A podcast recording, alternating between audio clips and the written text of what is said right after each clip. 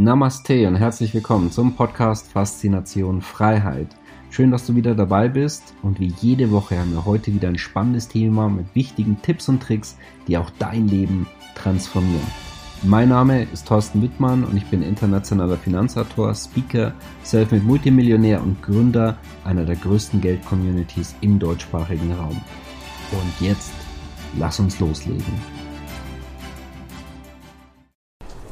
Geldanlage, was jetzt beachten, Aktien, Silber, Auslandskonten. Dazu sehen wir heute auch einiges an. Also heute spannende letzte Ausgabe von Faszination Freiheit. Wir sehen uns einige Community-Fragen gemeinsam an. Ja, es ist Winter, es ist Silvester und vielleicht auch schon mal einen guten Rutsch beziehungsweise gutes Jahr 2022 schon mal vorweg.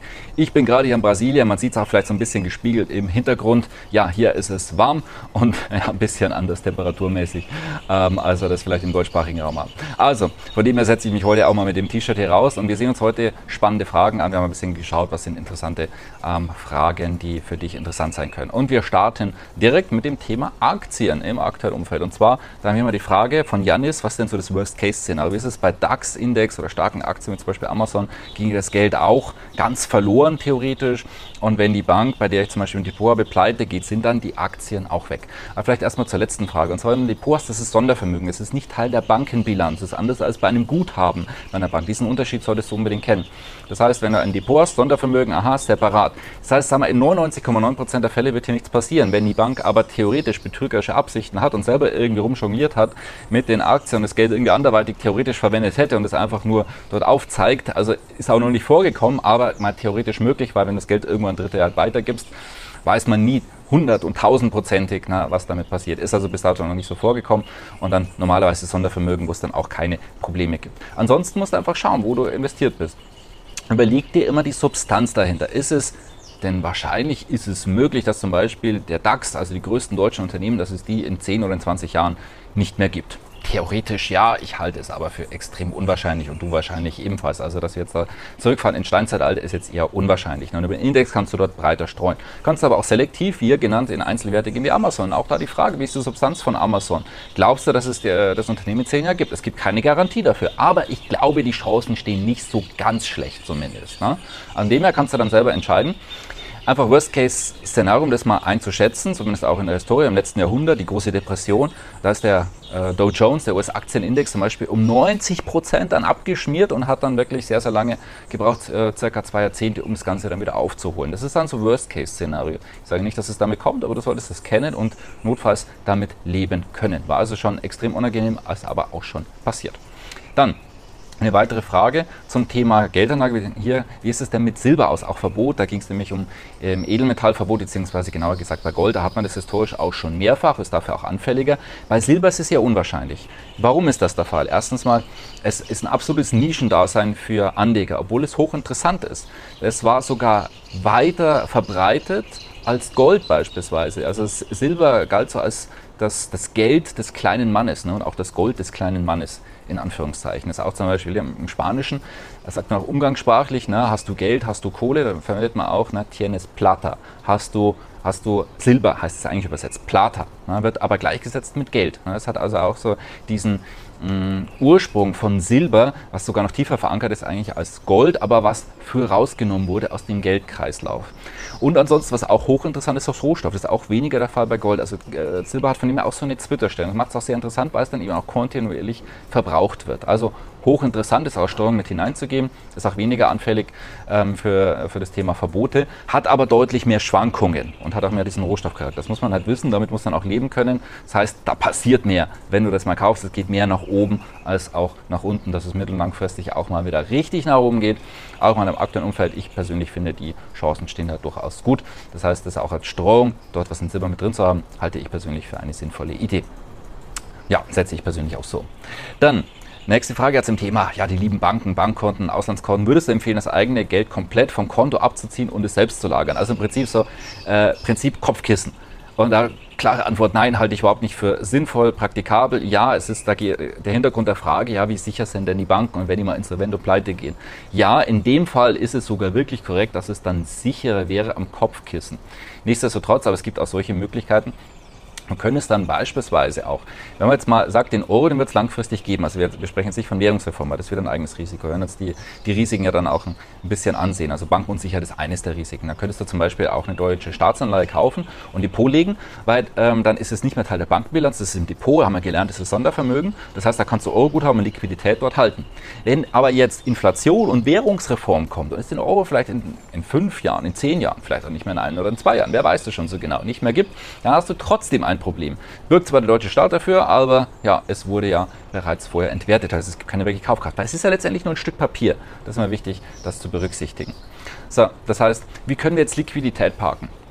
Also zum einen, wir können auch ein bisschen was auf der Bank lassen. Wir können es auch zum Beispiel in Staatsanleihen auf dem Depot, also ein bisschen was in Euro. Wir können dann in sinnvollen Fremdwährungen das Ganze investieren. Das können wir dann auch in Form von Staatsanleihen kaufen, auf das Depot legen, weil dann ist es auch wieder relativ egal, wenn die Bank insolvent und pleite gehen sollte, weil es ja Sondervermögen ist und Teil des Depots und dann zum Beispiel äh, der, der jeweilige Staat dafür einstehen muss, dass das Ganze dann auch wirklich rückbezahlt wird und man sich da gute, solide Staaten raussucht, wie ich zitiere mal ganz gerne Norwegen, was halt einfach, die haben äh, gewaltigen Fonds, die wissen, die streiten immer, wo sie, was sie mit den ganzen Überschüssen machen und haben nicht so die Probleme mit den Verschuldungen, wo man da schaut, ja, wie können wir das noch irgendwie weiter aufstocken und wie können wir über die Kommission Schulden aufnehmen, damit das ganze Rad noch irgendwie weiterläuft. Ja, das heißt, dann birgt dann das Königreich Norwegen beispielsweise für diese Schulden. Und da gibt es eben auch noch weitere Möglichkeiten, Liquidität dann beispielsweise auch in Gold zu hinterlegen, halte ich für sehr interessant, weil Gold weniger Schwankungen hat, haben wir ja gelernt, ne, weniger Schwankungen als bei Silber. Oder auch solche Anlagen, wie wir es ja auch in unserem Kursprogramm mit drin haben. Das Thema Whisky halte ich wirklich spannend, da ein bisschen was damit reinzugeben. Liquidität, man kommt jederzeit dran. Das wirklich in Sachwerten investiert. Es sind Whisky-Fässern, die dann in UK liegen und ähm, ja, wo man dann auch jederzeit ran könnte und was sich auch super entwickelt hat ne, als, als Geldanlage. Äh, Variante und Form. Und das Steuerungsgesicht einzunehmen, halte ich auch persönlich durchaus für spannend. So, nächste Frage hier. Auch bei 15.000 Euro bei der Sparkasse habe ich mein Konto, würde man da auch rangehen. Also da ging es um das Thema jetzt. Wir haben vorher über Bankenunzieher gesprochen, jetzt sprechen wir mal über das Thema Enteignung. Bei 15.000 Euro, ich halte es für eher unwahrscheinlich, dass das Ganze passieren sollte. Dass da wirklich mit Enteignung und dass dann da größerer Teil theoretisch komplett abrasiert werden würde. Wir haben es ja bei Zypern gesehen dass das Ganze ab 100.000 Euro losging. Aber ich kann mir gut vorstellen, dass es eben nicht bei 100.000 ist, sondern dass es auch niedriger angesetzt werden könnte im Falle der Fälle. Na, und dass dann zum Beispiel ein Teil davon nicht mehr ausbezahlt werden würde. Bei der Bank ist es ja so, dass du einen Kredit gibst und dann quasi eine Forderung hast. Das heißt, es ist in dem Moment, bist du ja nicht mehr Besitzer von dem Geld. Und dann hoffen wir mal, dass du es auch alles immer so zurückbekommst. Anderer Punkt ist hier natürlich, wenn du 15.000 Euro dort hast, was ist mit dem Thema Inflation? Also im Prinzip kannst du jeden Tag zuschauen, wie das Geld weniger wert wird und die Güter werden teurer und teurer und teurer. Und auch das Thema Währungsreform, dann kann das Geld auch wechseln. Deswegen an dem Thema Investieren kommt man nicht vorbei und deswegen passt auch sehr, sehr gut zur nächsten Frage. Und zwar, beim Thema Auslandskonten lohnt es sich dort zu sparen. Wenn man jetzt unter Sparen versteht, ja, dass er dort Zinsen bekommt und dass man dort ähm, ein Sparbuch macht mit, mit, einer guten Verzinsung und Festgeld etc. Erstmal nein, grundsätzlich nicht, weil die Euro-Rahmenbedingungen und dass die Banken dort Negativzinsen zu zahlen haben, das ist überall gleich. Der Punkt ist aber folgender, Sparen, es bringt dir gar nichts. Der Inflation etc. ist also bereits die offizielle Inflation, zehrt das ein Vielfaches wieder auf. Also es macht überhaupt keinen Sinn. Das heißt, äh, es ist wichtiger denn je, jetzt sinnvolle Geldanlage investieren zu lernen, was ja auch ein Schwerpunkt ist. Deswegen auch unseren YouTube-Kanal gerne abonnieren, dann äh, auch das Glockenzeichen nicht vergessen für die Benachrichtigungen und auch unseren Tippverteiler eintragen per E-Mail, weil da kriegst du nämlich wirklich mit, was wir in unserer Community alles machen und die vielen Tipps und Tricks. Wir haben in unserem Geldanlageprogramm ja über 15 Anlagekategorien und es werden auch noch definitiv in 2022 mehr werden und noch was dazukommen. Kann ich dir bereits jetzt versprechen. Deswegen so wichtig, dass du das lernst. Spar nein, investieren und richtig Geld anlegen, ja. Und dann gehörst du zu den Gewinnern. Ansonsten wirst du tausendprozentig zu den Verlierern werden, auch in 2022 und auch die kommenden Jahre. Ja, machen wir weiter von Ingo Dödel.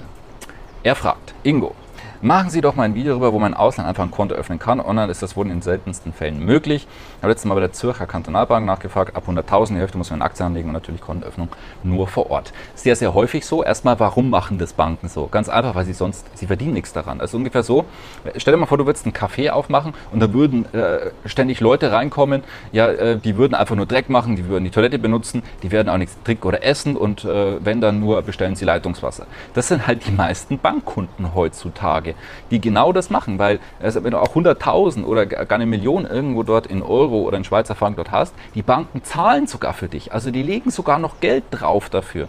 Deswegen wollen sie, dass du wirklich etwas tust, weil erst dann fangen sie an Geld zu verdienen. Und das ist legitim.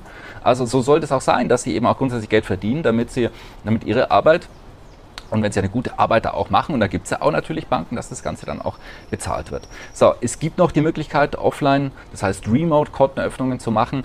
Es ist generell nicht der einfachste Bereich, muss man ganz klipp und klar sagen. Ich kann dir da empfehlen, unsere Auslandskonfallstudie.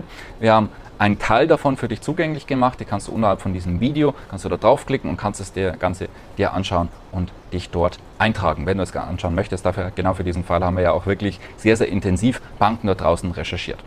Ja, und dann hier noch eine Frage, gibt es da bestimmte Banken sucht man sich einfach beliebige Bank in Paraguay aus und öffnet einfach ein Konto? Das ist eine abschließende Frage zu Paraguay. Konten, Paraguay ist ein tolles Freiheitsland, haben wir ja auch immer wieder ähm, ähm, bei uns mal mit dabei, Infos und Berichte von diesem spannenden Land.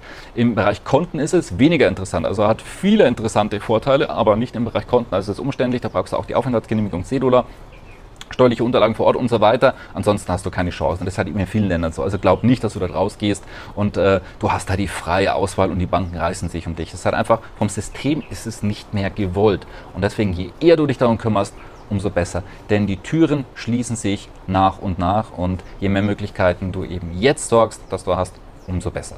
Also von dem her, schau dir gerne die Auslandskonfallstudie zum Teil an. Wir haben einen Teil für dich freigeschalten, findest du unterhalb von diesem Video. Also, ansonsten, ich wünsche dir ein tolles Silvester, einen äh, guten Rutsch und ein wundervolles 2022.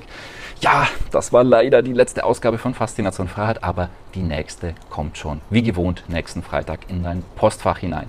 Und wir haben mit dem André Stagge ein hochinteressantes Thema, ähm, der 2 Milliarden verwaltet hat und wie du Börse lernst, unterhalb von diesem Video ebenfalls anschauen und eintragen. Bis bald, dein Thorsten Wittmann. Schön, dass du wieder dabei warst. Wenn dir der Podcast gefällt, erzähle gerne dein Umfeld davon, sodass auch dieses von den Inhalten profitieren kann. Und falls du es nicht schon gemacht hast, abonniere den Kanal, damit du künftig keine Folge verpasst und vor allen anderen informiert bist. Gerne kannst du uns auch einen Kommentar und eine positive Bewertung bei Apple Podcast dalassen. Bis zum nächsten Mal, dein Thorsten Wittmann.